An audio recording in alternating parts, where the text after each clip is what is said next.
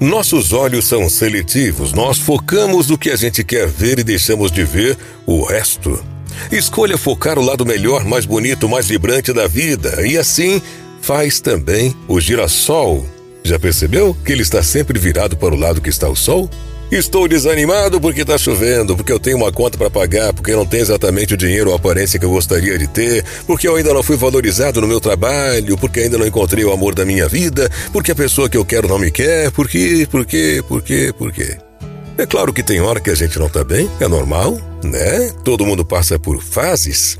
Mas a nossa atitude deveria ser a de uma antena que tenta ao máximo possível pegar o lado bom da vida. Na natureza, nós temos um exemplo: é o girassol. O girassol se volta para onde o sol estiver, mesmo que o sol esteja escondido atrás de uma nuvem, o girassol o encontra e para lá ele se volta. Nós também temos que ser assim, aprender a realçar o que de bom a gente recebe, aprender a ampliar pequenos gestos positivos e transformá-los em grandes acontecimentos, em grandes oportunidades. Então vamos treinar para sermos como o girassol, que busca o sol, a vitalidade, a energia, a força, a beleza. Por que é que só nos preparamos para as viagens e não para a vida, que também é uma viagem? Apreciar o amor profundo que alguém, num momento, está dirigindo a você? Apreciar um sorriso de alegria de alguém que você gosta? Apreciar uma palavra amiga que vem soar reconfortante, reanimadora, muitas vezes consoladora?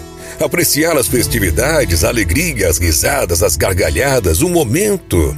E quando estivéssemos voltando a ficar mal-humorados, tristonhos, desanimados, revoltados, que a gente pudesse lembrar de novo de ser como o girassol então, meu amigo, minha amiga, selecione o melhor deste mundo, valorize tudo que é bonito e bom e veja nisso a beleza e o impulso para seguir em frente com um sorriso no rosto e amor no coração. É este o segredo de quem consegue manter um alto grau de vitalidade interna com muita gratidão, muita fé e determinação.